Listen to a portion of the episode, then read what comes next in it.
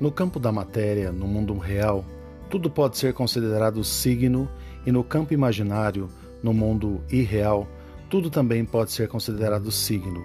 Portanto, é possível afirmar que signo é tudo que pode representar, substituir ou significar alguma coisa. Para Peirce, o ser humano não pode pensar sem signos.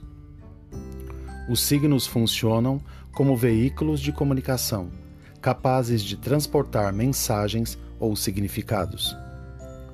Todas as mensagens, qualquer que seja a linguagem utilizada, integram sempre dois aspectos: o conteúdo, significado, que é igual à ideia ou conceito da mensagem, e uma forma, significante, que é igual ao elemento material perceptível.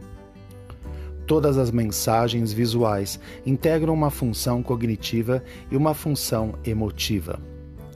Entre o signo e o significado existem inúmeras possibilidades de interpretação.